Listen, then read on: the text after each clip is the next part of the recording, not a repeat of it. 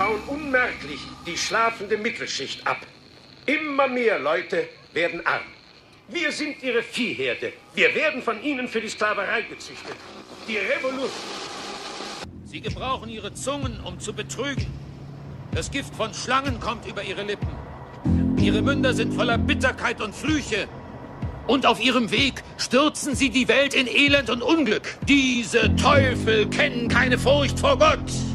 Sie haben Herz und Verstand unserer politischen Führung an sich gerissen. Sie haben die Reichen und Mächtigen für sich eingespannt. Und uns haben sie geblendet, damit wir die Wahrheit nicht sehen.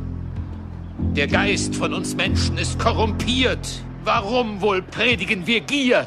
Wollt ihr es wissen? Außerhalb unserer Wahrnehmung lauern Kreaturen. Sie saugen uns aus. Wie eine Last legen sie sich über uns von der Geburt bis zum Tod.